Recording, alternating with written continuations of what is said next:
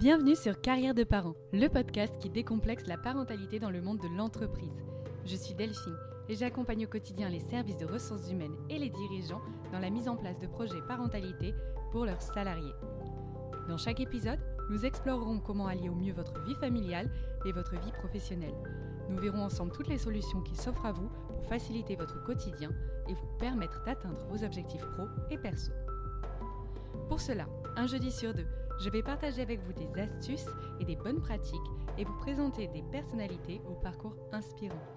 Des parents qui ont mené ces deux priorités sans compromis, mais aussi des spécialistes qui vous donneront des conseils hyper pratiques pour votre quotidien. Alors, vous me suivez? Bonjour à tous, j'espère que vous allez bien. Aujourd'hui, comme convenu, j'accueille Aurélia qui s'est spécialisée dans la transition professionnelle, et notamment suite à l'arrivée d'un enfant. Avec Aurélia, on revient sur la vision d'une maman au parcours atypique pour qui la maternité a tout changé. Elle nous raconte son parcours et comment elle a réussi à mener de nombreux projets pro et perso de front. Bonjour Aurélia. Bonjour Delphine. Je suis ravie de t'accueillir dans le podcast Carrière de parents pour cette interview. Je suis ravie d'être là également. Super, merci beaucoup d'avoir accepté de te confier à nous. Alors Aurélia, euh, comme c'est la tradition, je vais te demander dans un premier temps de nous parler un petit peu de toi. Mais avec plaisir. Donc euh, je suis Aurélia, je suis euh, maman d'une petite fille qui s'appelle Athéna et qui est née en janvier 2020, donc un presque bébé Covid. Et je suis conseillère en transition professionnelle aujourd'hui et étudiante en psychologie du travail. D'accord, super programme. Euh, dis-nous tout aujourd'hui. Est-ce que tu, qu'est-ce que tu proposes? Tu proposes un accompagnement, je crois. Est-ce que tu peux nous en dire un petit peu plus? Oui, bien sûr. Alors, je propose un bilan de compétences qui est euh, dédié aux femmes qui souhaitent trouver leur voie après la naissance d'un enfant. Donc, euh, pas forcément après la naissance d'un premier bébé, mais en tout cas après la naissance d'un enfant, il y a souvent des chamboulements qui interviennent et j'aide les femmes à y voir un petit peu plus clair dans leurs envies de carrière. Je propose aussi une formule de coaching où là, on va pouvoir aborder avec toujours avec des mères toutes les problématiques liées à la vie professionnelle. Donc, que ce soit l'équilibre pro-perso, par exemple, la préparation d'un retour de congé maternité, un entretien aussi, un entretien d'évaluation professionnelle ou un entretien d'embauche. Voilà, ça peut être assez, assez vaste.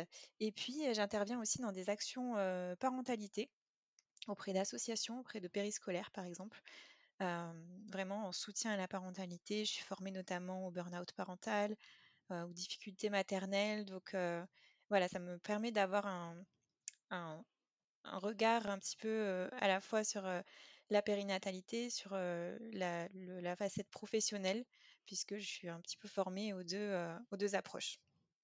D'accord, super, super programme. J'imagine que tu aides beaucoup les mamans effectivement à trouver leur voie. j'imagine que ça vient d'un certain vécu. Est-ce que, est que tu peux nous dire un petit peu d'où t'es venue cette idée? Comment est-ce que tu t'es intéressée au sujet de la parentalité et qu'est-ce qui t'anime au quotidien? Eh bien, comme beaucoup de femmes, je pense, le déclic, ça a vraiment été ma grossesse de, de deux points de vue. Alors, le, le premier déclic, ça a été ben, au tout début de ma grossesse. Je ne sais même pas si je savais vraiment que j'étais enceinte ou si c'était encore un projet. Mais c'est à ce moment-là que j'ai eu envie de reprendre mes études. En fait, donc moi, pour revenir un petit peu sur mon parcours, j'ai étudié le droit, ce qui m'a pas vraiment plu. Enfin, je pense que c'était pas vraiment mon, mon truc. Mais bon, c'est ce que j'ai étudié après le bac. Ensuite, j'ai travaillé dans les ressources humaines pendant sept ans Luxembourg. Donc j'ai fait un petit peu de, tout, un peu de recrutement, des projets RH, de la formation. Enfin, j'ai fait beaucoup de choses. mais j'ai toujours eu envie depuis, depuis mon adolescence d'étudier la psychologie. Et alors je savais que c'est possible de reprendre ses études, mais je m'étais jamais vraiment lancée.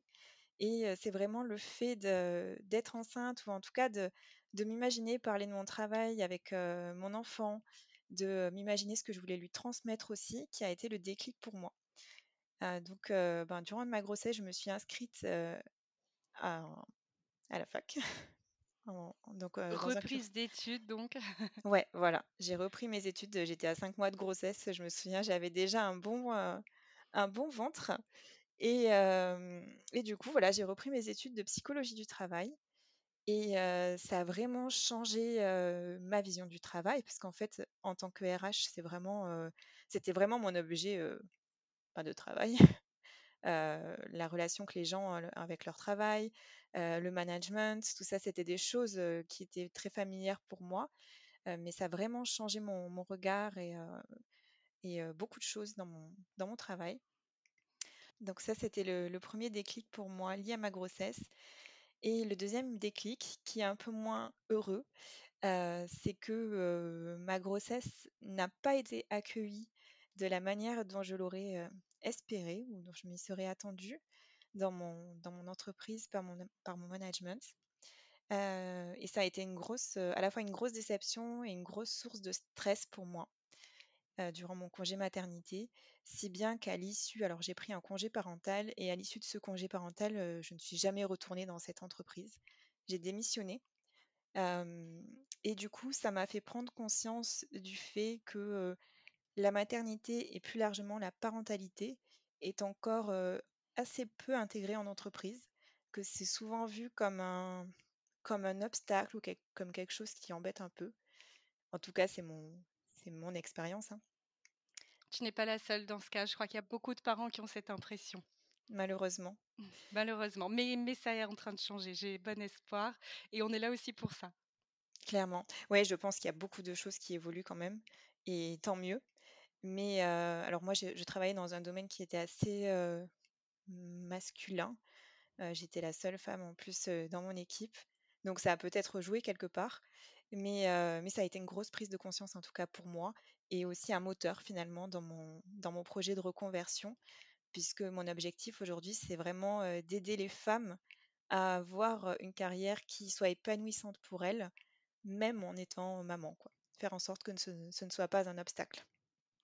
Oui, effectivement, on peut rencontrer beaucoup d'obstacles quand on quand on est jeune parent pour, pour les projets professionnels qu'on a. Toi, c'est vrai que tu as vraiment pris la décision d'être actrice de ton changement. Tu as fait plein de choix. D'après toi, tout ce qui est les changements liés à la maternité, d'où est-ce que ça doit venir? Est-ce que seuls les salariés peuvent, se dire: «Bon, ben, voilà, je ne suis pas à ma place ici, je pars» ou est-ce que, les entreprises, par exemple, peuvent avoir un rôle à jouer? Alors, je pense que le travail, c'est avant tout une relation, finalement et qui dit relation dit réciprocité. Donc, je pense qu'effectivement, le changement, il, doit venir de soi, évidemment. Il faut quand même qu'on donne une, impulsion, mais que si l'employeur n'est pas au rendez-vous, malheureusement, ça ne fonctionnera pas. Alors, je pense qu'il faut quand même se faire confiance.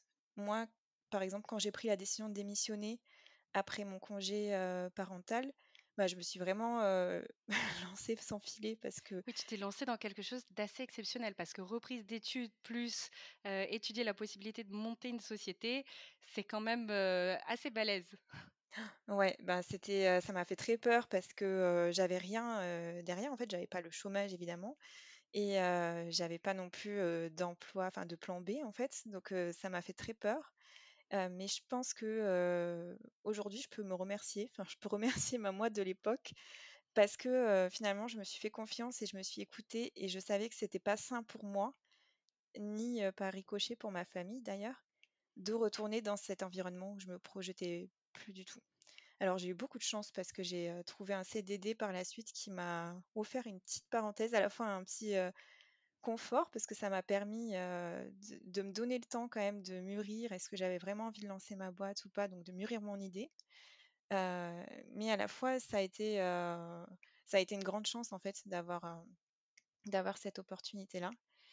donc je disais, ben, je pense que c'est important de se faire confiance, mais je pense qu'il est important aussi, de se sentir en confiance vis-à-vis, de ses collègues, de son management, de façon plus générale de son entreprise en fait et c'est pour ça que je pense que le changement doit venir vraiment des, des 2 côtés.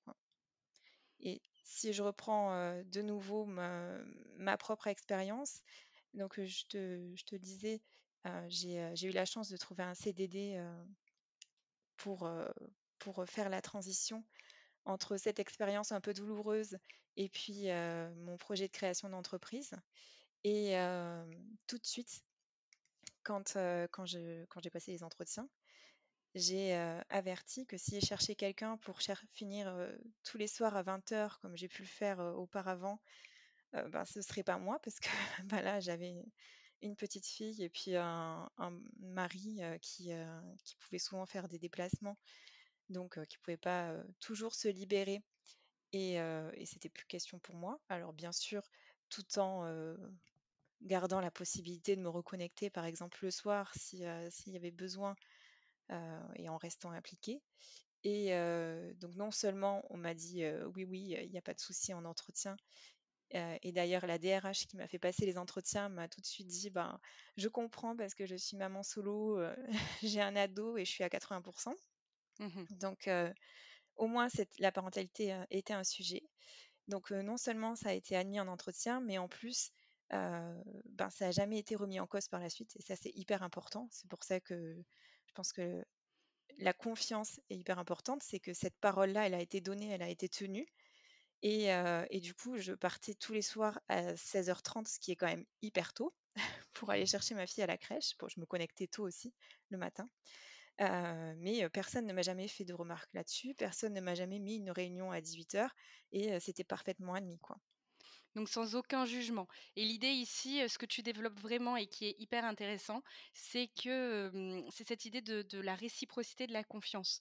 Toi, tu as choisi de dire à ton entreprise au moment même de l'entretien, ne comptez pas sur moi si vous cherchez quelqu'un pour faire des horaires à rallonge. Le présentéisme, c'est pas mon truc et de toute façon, je peux pas me le permettre dans ma vie de maman. Et c'est quelque chose que tu as choisi, que tu as assumé et qui, a, qui a résonné chez ton interlocutrice. Donc le rôle aussi de l'entreprise, de ce que j'entends dans ce que tu me dis, et je, je, pense pas trop me tromper, il y a une grosse part aussi d'empathie et de, compréhension des contraintes de l'autre au sein même de la structure. c'est vrai, oui. Je, je me l'étais jamais formulé comme ça, mais c'est vrai que je pense qu'il y avait beaucoup d'empathie, en tout cas dans mon équipe, dans ce que moi j'ai expérimenté il y avait beaucoup d'empathie, beaucoup d'écoute. Et, et aujourd'hui, on parle beaucoup de flexibilité, de, d'offrir une flexibilité aux parents et même aux salariés de façon générale. Mais je pense que même avant la question de la flexibilité, la question c'est vraiment celle de, en fait, de juste de la discussion, de pouvoir discuter de ces sujets-là, que ça devienne un sujet déjà, mmh. parce qu'aujourd'hui, je pense que c'est quand même un impensé la parentalité dans le, dans le monde de l'entreprise, bien souvent. Et, et, en fait, je savais que je pouvais en, parler, que je serais entendue et que ce ne serait pas dénié, en fait, complètement mis sous le tapis, mais qu'au contraire, il y aurait une, écoute. Et, surtout, ce qui est important dans ce que tu dis, c'est que l'écoute, l'empathie, la compréhension, finalement, ce sont des actions qui sont gratuites. Alors, on a souvent l'impression que la parentalité en entreprise peut avoir un certain coût, alors que là, on est vraiment juste sur du basique de la relation humaine. Ben, complètement. Et je pense que c'est hyper important parce que j'ai eu à accompagner, par exemple, des femmes qui avaient vécu des parcours de PMA. Donc, c'est quelque chose qui est quand même assez laborieux, assez long et assez douloureux. et c'est pas anecdotique, hein, d'ailleurs. Je crois qu'il y a un enfant sur 30 aujourd'hui qui naît par, par PMA, donc c'est quand même beaucoup.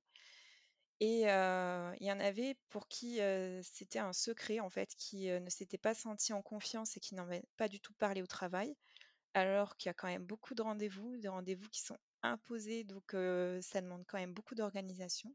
Oui, et puis c'est un petit peu aussi à la dernière minute, il faut venir maintenant. oui, ça, ça, sera un sujet d'un ou voire plusieurs épisodes aussi. Ah ben, super, parce que je pense que c'est hyper, hyper important et hyper tabou en entreprise. Complètement. et du coup, il y avait, je me souviens d'une cliente justement, qui elle avait pu en parler ouvertement à, sa, à sa manager. tout le monde était au courant qu'elle était en, parcours PMA et du coup, bah, elle avait, elle avait ouais, cette écoute-là pour le coup. Et le parcours PMA n'avait pas du tout été vécu de la même façon, selon qu'on pouvait en discuter, selon qu'on on pouvait s'absenter sans chercher à trouver des justifications bidons. Et je pense que cette écoute-là, elle est hyper importante. Juste le fait de savoir que ça existe, même si on prend le sujet de l'avortement, par exemple, qui est aussi un sujet hyper lourd et hyper tabou, ça touche quand même une femme sur trois en France. Donc ça veut dire que dans une équipe, c'est improbable que personne n'ait jamais vécu ça, quoi. Mmh et je dis pas qu'il faut tout, tout déballer non plus en entreprise, mais juste de savoir que si on en a besoin, on peut en, en parler à quelqu'un. Ouvertement, oui. Ouais. Mmh. Je pense que ça ferait beaucoup, beaucoup de bien.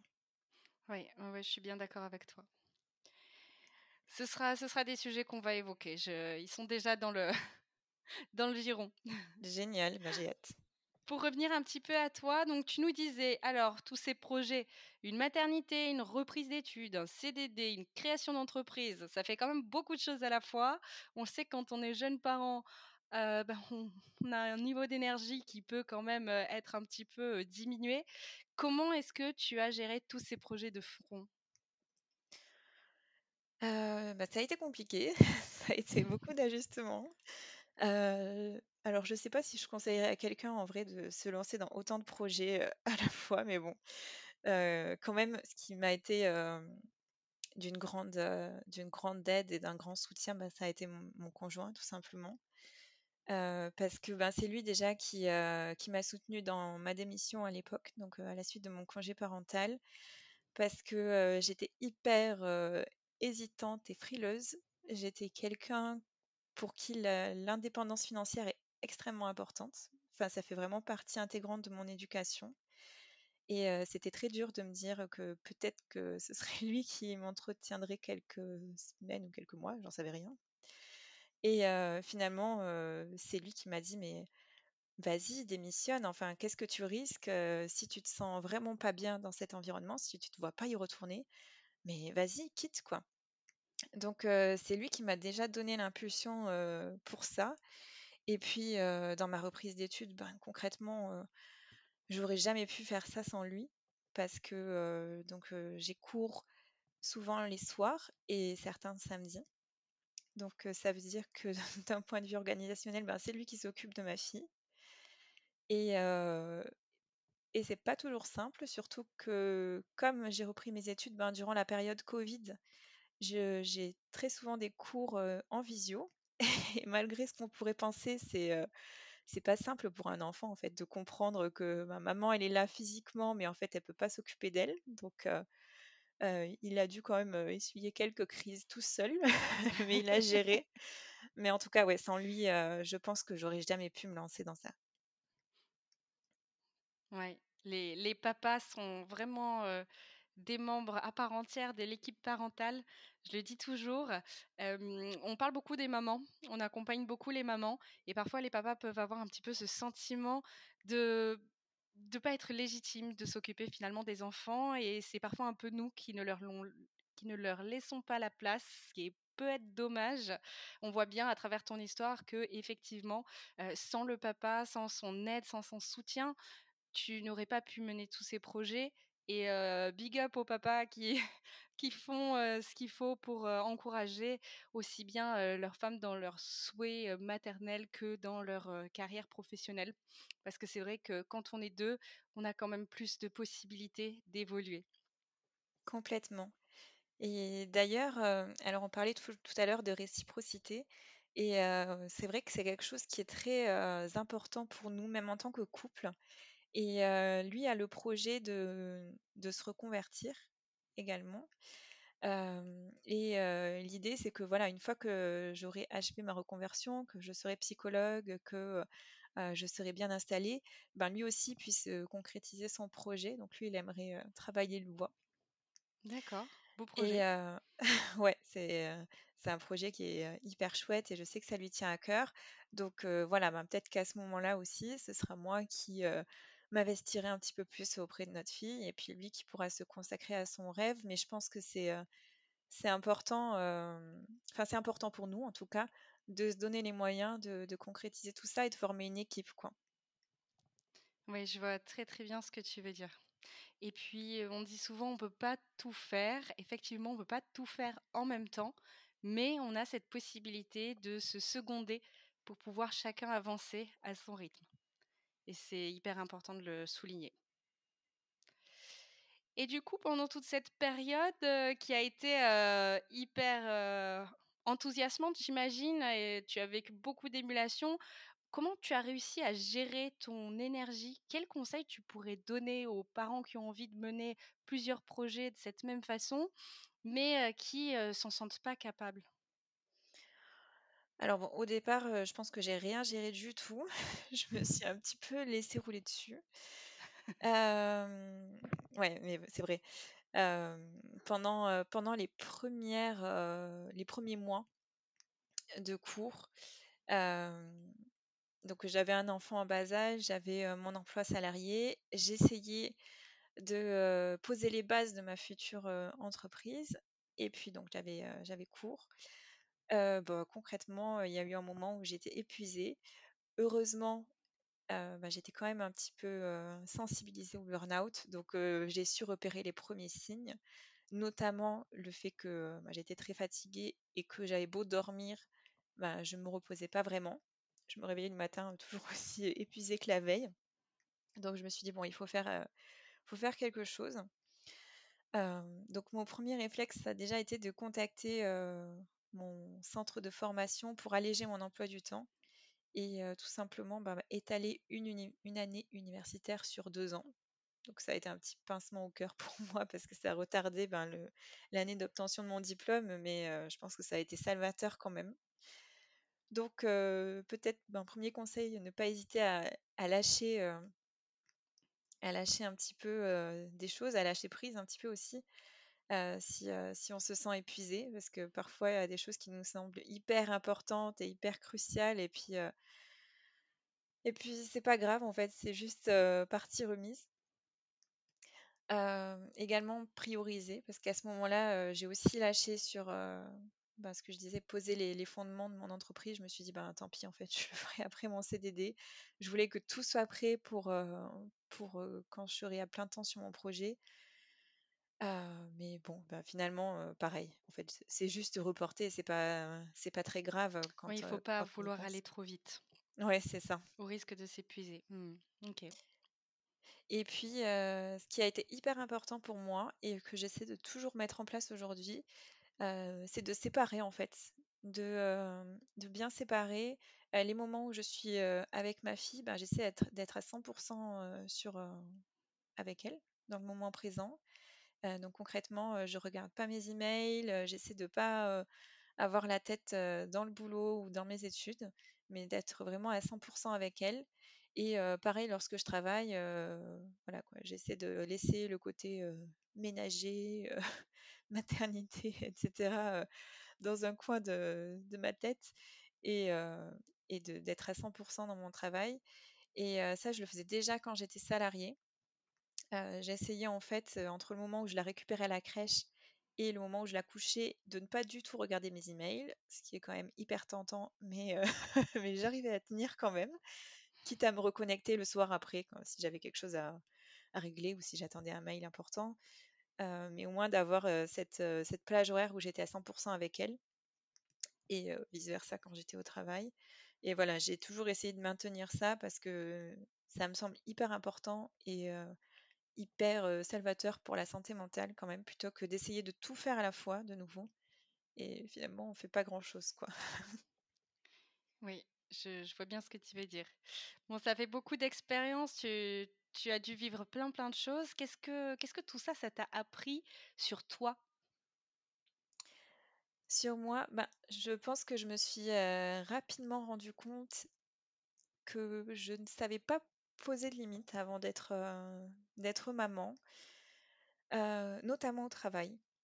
D'accord. C'est-à-dire que je disais un petit peu, heu, oui à tout, je savais pas trop m'imposer et heu, je pense que le travail avait aussi une place un peu disproportionnée dans ma vie et heu, finalement la maternité est peut-être venue rééquilibrer les choses aussi. Il y avait aussi ce truc de, ben, de toute façon, j'avais pas le choix quand je, parlais tout à l'heure de, dire, bah, si vous cherchez quelqu'un pour rester jusqu'à 20h, ce sera pas moi. C'est que concrètement, en fait, j'avais pas le choix. Il fallait que, au plus tard à 18h30, je crois, la crèche ferme. Que voilà, il y, avait bien une date à, partir de laquelle, Mmh, mmh, une heure mmh. plutôt à partir de laquelle il fallait que je sois partie, quoi. Oui, ça, on n'a pas le choix, on est bien d'accord.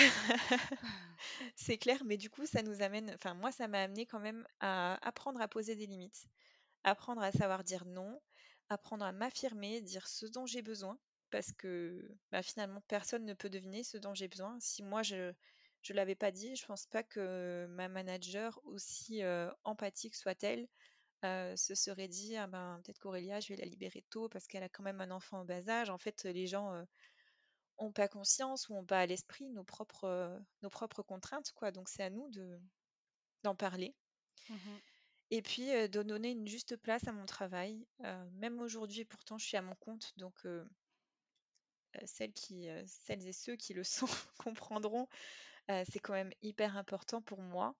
Euh, mais je me dis que c'est pas toute ma vie non plus et qu'il y a d'autres choses, ben, notamment les moments passés avec ma fille, qui, euh, qui le sont tout autant. Et ça m'a amené quand même à, à rééquilibrer, quoi. Oui et puis ces moments, je le dis à chaque fois, passent tellement vite qu'il faut savoir, en profiter. Clairement.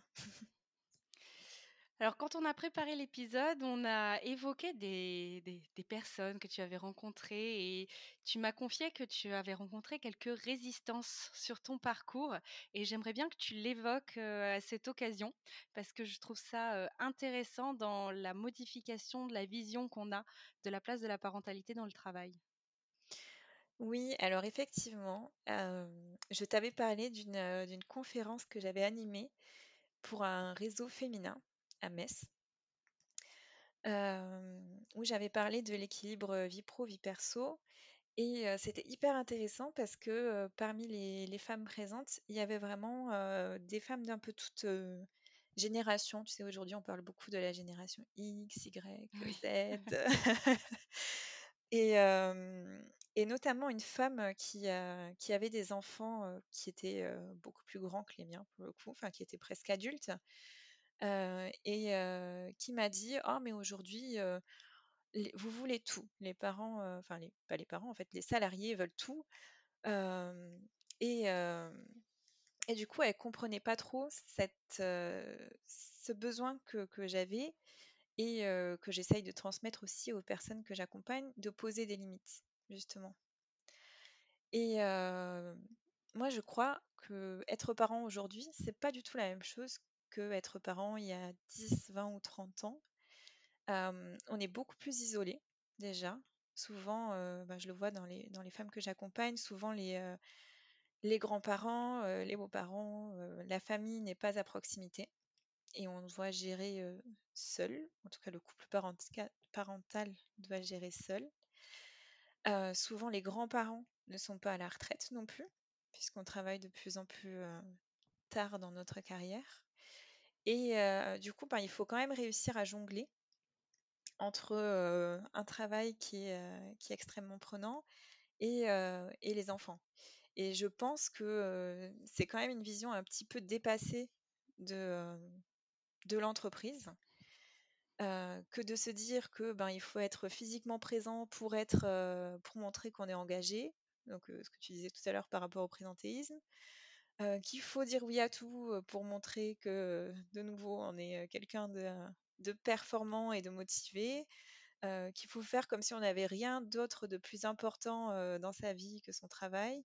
Tout ça je pense que c'est une vision un petit peu dépassée de l'entreprise et, de nouveau je pense que le, fait de pouvoir parler de tout ça, parler de la parentalité et ne pas faire comme si au final ça n'existait pas et que ceux qui ont des problématiques à faire garder leurs enfants ou avec des enfants malades, ben, c'est ceux qui sont pénibles et qui ne savent pas s'organiser. Ben, c'est un petit peu quand même euh, un petit peu euh, nécessaire aujourd'hui, quoi.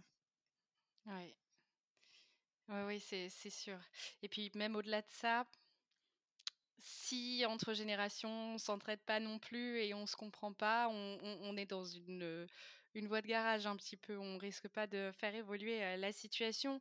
Et au-delà de tout ça, ça me paraît important de souligner quand même que le, bien-être mental de chacun a un impact sur tout le monde dans l'entreprise si un jeune parent qui est au bout du rouleau craque et fait un burn-out, puisque toi tu es spécialisé dans le burn-out, donc tu, sais bien qu'à un moment, voilà, on, lâche tout et puis on n'est plus du tout opérationnel. C'est toute l'équipe finalement qui en pâtit. Donc c'est un petit peu dommage de se donner l'impression que seuls les parents sont responsables et que finalement bah, c'est un peu facile de se dire que c'est aux parents de gérer ses problématiques et de résoudre lui-même ses problèmes.